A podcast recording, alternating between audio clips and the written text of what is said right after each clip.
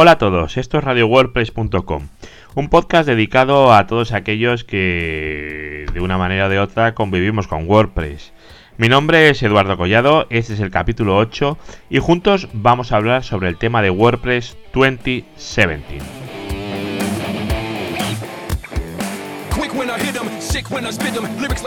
Desde hace unos días tenemos ya disponible la versión 4.7 de WordPress. Ya está funcionando, os la podéis descargar. Y esta nueva versión nos trae un tema fantástico, de verdad, el 2017. Es un tema que parece sencillo, pero no os dejéis engañar, tiene muchísima chicha. Así que vamos a dedicarle unos minutos y vamos a ver qué puede aportarnos. Así que vamos allá.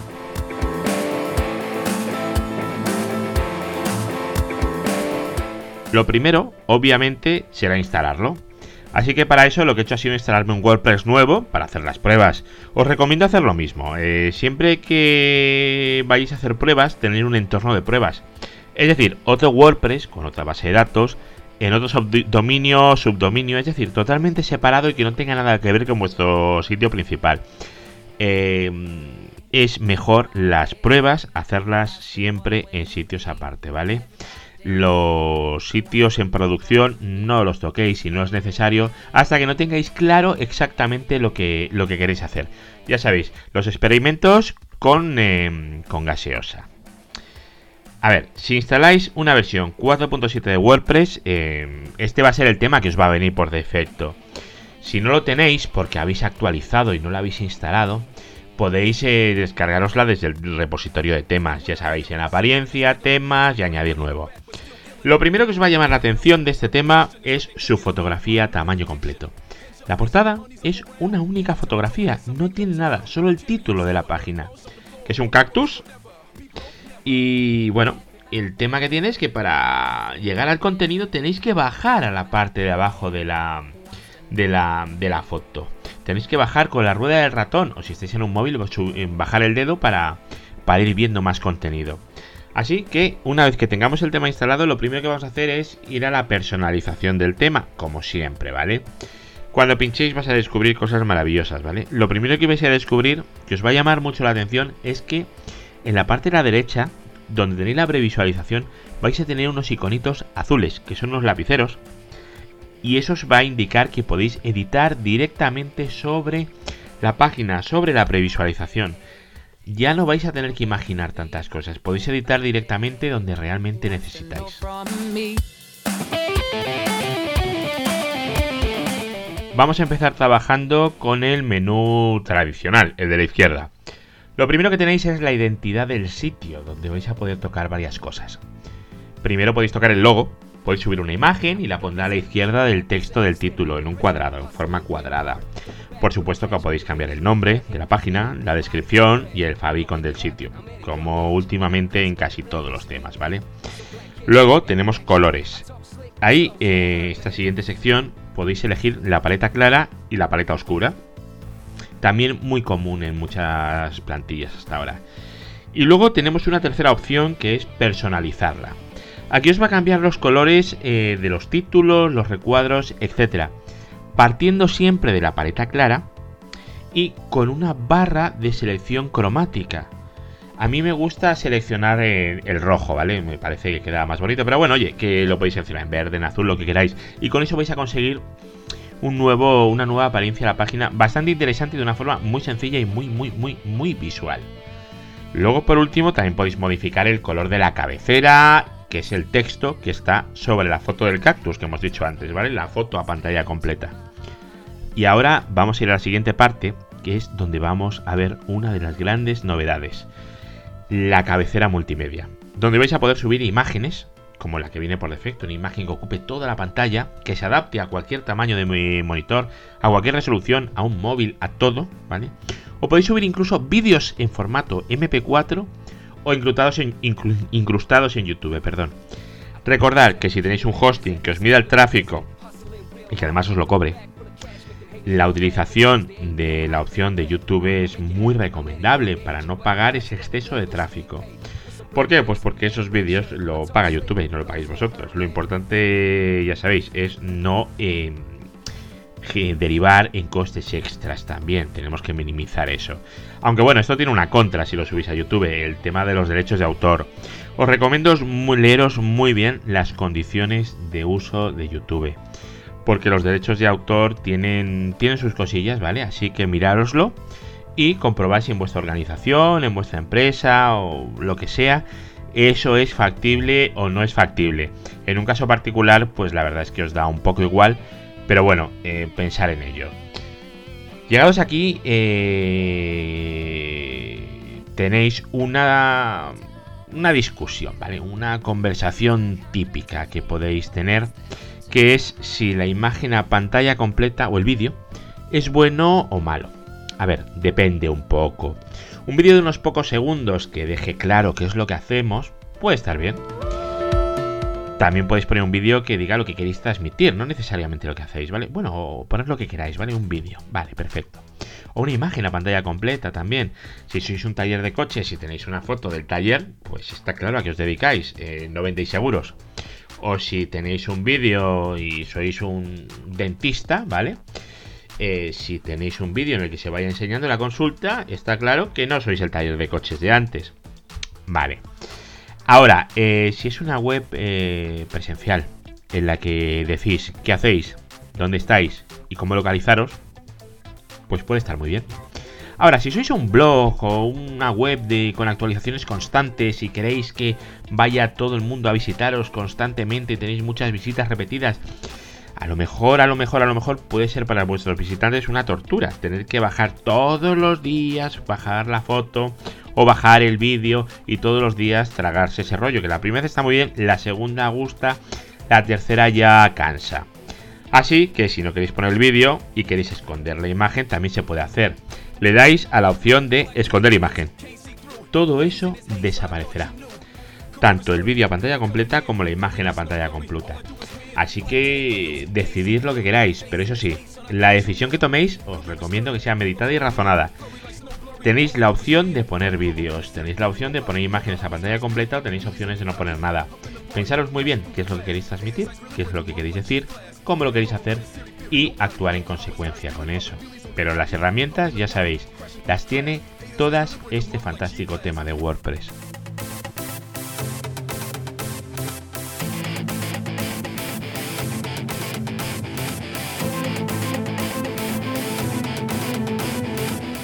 Ahora vamos a ver los menús.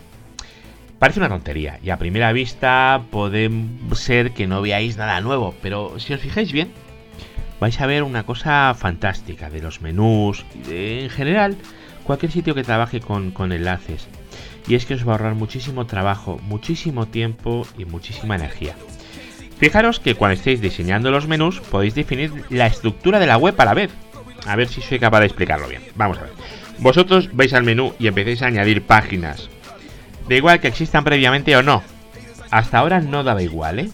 Si existían previamente, las usabais. Y si no existían previamente y estabas en el menú, dejabas el menú. Te ibas a las páginas, creabas la página, volvías al menú. Seguías añadiendo páginas. Uy, me falta otra. Volvías otra vez a la página, editabas, la creabas, volvías al otro lado, la volvías a añadir.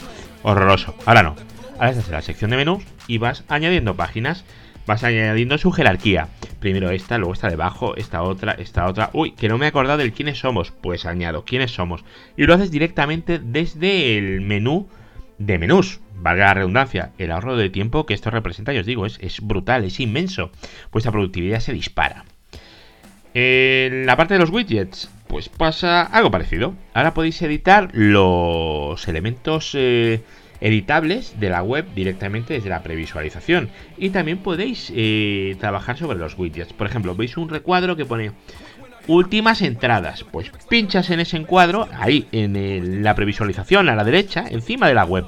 Y en el lado izquierdo, donde va la columna, se te abrirá automáticamente ese widget donde vas a poder modificar las entradas. Si quieres 5, 10, 20 o solo 7, ¿vale?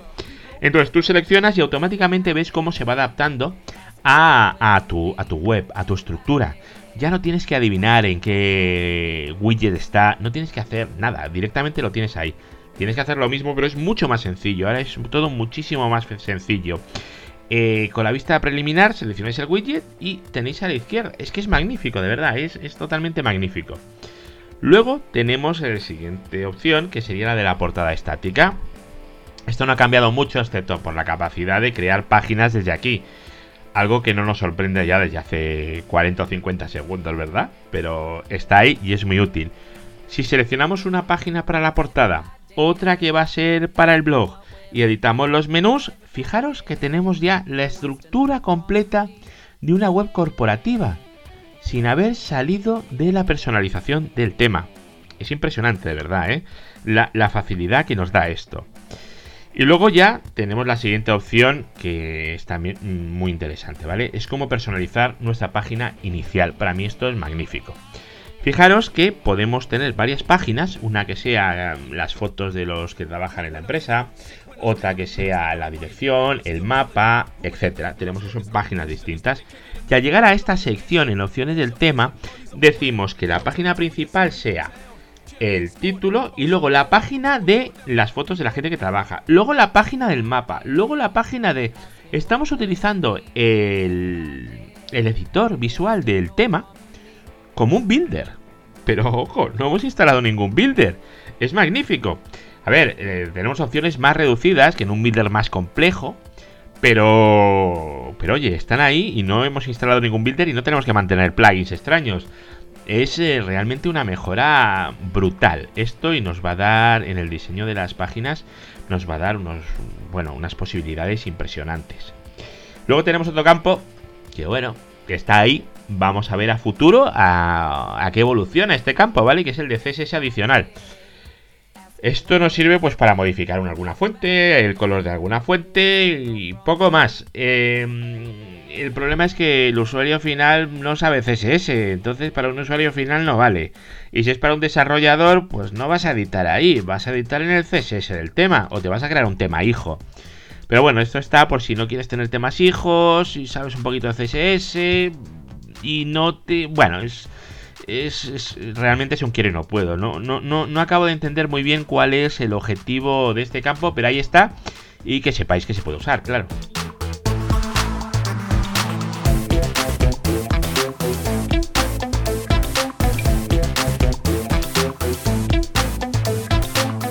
Bueno, ya veis que este tema da muchísimo de sí.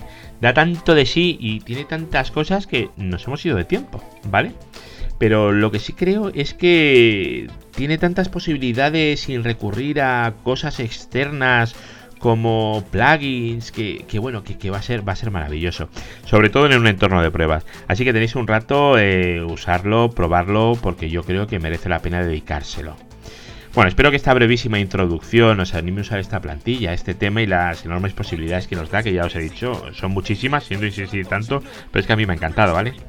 Recordad que os podéis suscribir tanto en Radio WordPress como en los típicos Evox, iTunes, Spreaker, TuneIn, Stitcher, un montonazo de sitios más que ya no recuerdo, pero que están ahí y seguro os vaya recordando y ya los iré diciendo. Luego también recordar que hay plataformas como iTunes o iBox en las que te permite puntuar. Si os ha gustado, ponerme estrellitas, que no me van a mandar ningún regalito a casa, no me van a pagar, pero va a servir para que más gente pueda conocer el podcast. Y luego, bueno, eh, comentarios. Los comentarios, si los dejáis en radiowordpress.com, muchísimo mejor, porque va a ser el sitio que voy a tener más controlado. Pero bueno, en iBox tampoco pasaría nada si lo hicierais. Pero yo os digo, yo os agradecería en radiowordpress.com. Y luego recordar que, que si necesitáis ayuda en algo de servidores, dominios, infraestructuras, temas de CPD y tal, me dedico a eso. O sea que estaré encantado de ayudaros. Como siempre, un placer enorme. Eh, feliz Navidad, ya que va a ser Navidad estos días. Y recordar que nos vamos a ver la semana que viene. Ya ha pasado Navidad. Así que nada, disfrutar de WordPress, utilizar WordPress, hablar de WordPress a vuestros amigos y sobre todo, que no se os olvide probar el tema nuevo, el 2017, que es fantástico, de verdad, que es totalmente fantástico.